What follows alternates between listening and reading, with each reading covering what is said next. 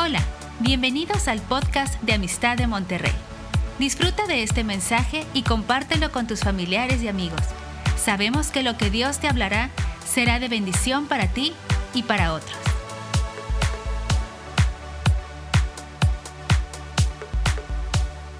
Muy bien, este, gracias pastores por tantas bendiciones a la congregación. Muchas gracias. Es un honor siempre poder compartir la palabra.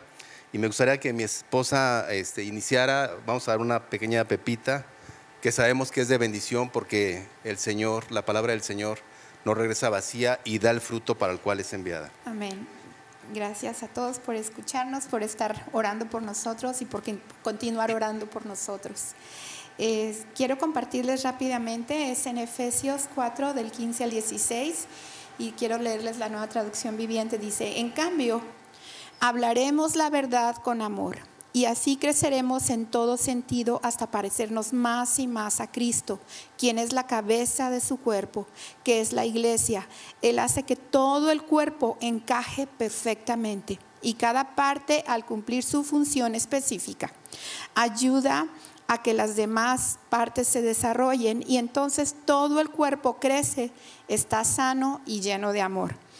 Y yo les comentaba la reunión pasada que el domingo que compartió Rafa, eh, nosotros estábamos sentados ahí atrás y el Señor me mostraba así como que un panorama de la iglesia y yo veía a diferentes miembros que han estado levantándose y sirviendo en diferentes ministerios. Y no quiero nombrar uno por uno porque realmente hay muchísimos amados que yo los he estado viendo trabajando.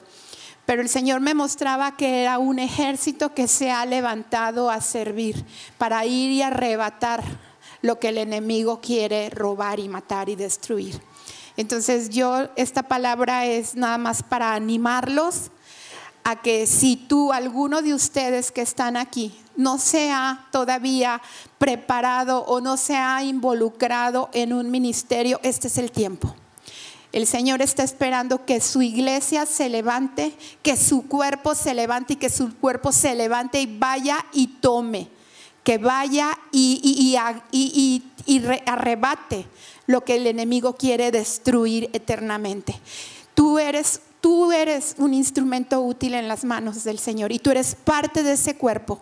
Y para que ese cuerpo camine y funcione, dice la palabra, algo que me encanta en este pasaje es que dice, con las coyunturas del amor. Ese bálsamo perfecto que lubrica cada ligamento y cada coyuntura para que se mueva es el amor. Y el amor de Dios ha sido depositado en nuestros corazones por el Espíritu Santo.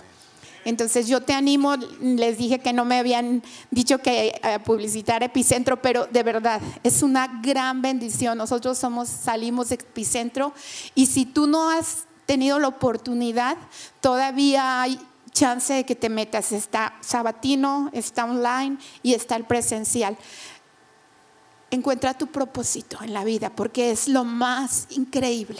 Vas entonces, tu corazón va a estar completamente lleno de gozo cuando estés sirviendo y haciendo para lo que Dios te creó. Que Dios te bendiga. Amén. Gloria a Dios. Comentaba mi esposa ahorita que inició este, la Pepita, que ella nos veía, que estábamos aquí todos, este, los miembros de la iglesia, como un ejército de Dios. Y realmente somos un ejército en las manos de Dios somos instrumentos especiales en la mano de Dios. Dios te necesita a ti, a cada uno de nosotros nos necesita. Como somos parte del cuerpo de Cristo, tú dices, bueno, no necesito el dedo chiquito o no necesito, no sé, algún otro miembro. Todos los miembros somos importantes. Cada miembro tiene una función y tú eres parte del cuerpo de Jesucristo. Y hablando que la visión que tuvo mi esposa como un ejército que nos veía, quiero compartirles en Segunda de Crónicas. Segunda de Crónicas, en el capítulo 20, están tres ejércitos atacando a lo que es Judá, quieren atacar a Judá. El rey Josafat, como cada uno de nosotros, cuando vemos situaciones muy difíciles, pues tenemos temor, o alguien no ha tenido temor cuando estás ante una situación difícil. Muchos tenemos temor por, a lo desconocido o situaciones así, pero Dios le dice a Josafat, le dice, no temáis, ni os amedrentéis delante de esta multitud tan grande, porque no es vuestra la guerra, sino de Dios. ¿De quién es tu guerra? no escuché bien. ¿De quién es tu guerra? De Dios. O sea, tu problema, tu situación, tu vida entera, Dios es el que se encarga de tu vida. Amén. Y más adelante le dice, viendo este, la visión de mi esposa de, como ejército, era un ejército el de Judá que tenía que ir a pelear contra tres ejércitos. Le dice, paraos, estad quietos y ved la salvación de Jehová con vosotros. Oh Judá y Jerusalén, no temáis ni desmayéis. Salid mañana contra ellos, porque Jehová estará con vosotros. Dios va a estar contigo mañana, hoy y todos los días. O sea, no nada más mañana, todos los días. Y les comentaba hace un momento un testimonio. Nosotros estamos aquí por una situación, trámite administrativo personal que se ha estado desfasando, desfasando, desfasando.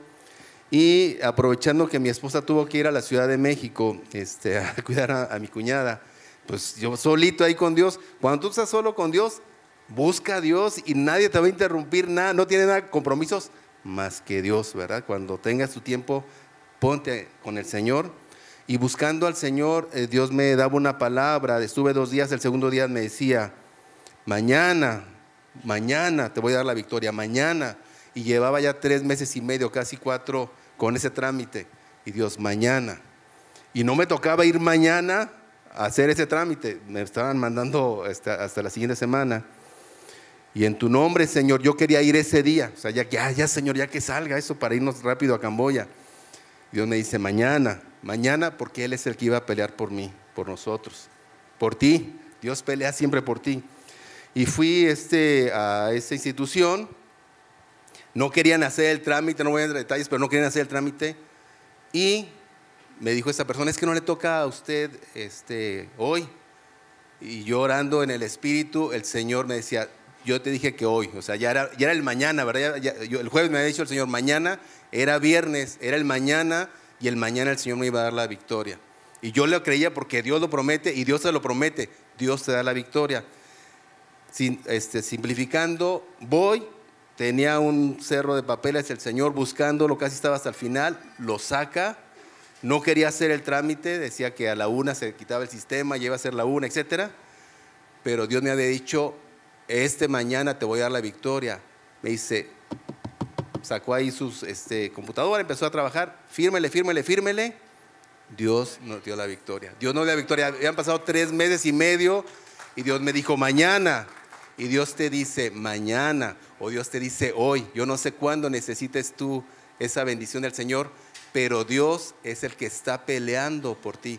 Dios va delante de ti. Dios eh, eh, eh, en Camboya ha estado delante de nosotros peleando nuestra batalla. ¿Y por qué va Dios haciendo eso? Porque ustedes están orando. Oran y el Señor va peleando, va quitando todo obstáculo, todo enemigo. Dios es el que te da la victoria y nunca se te olvide. O sea, de esta pepita que se te quede eh, en la, mente, en tu corazón. Dios pelea por ti. Puedes repetir, Dios pelea por mí.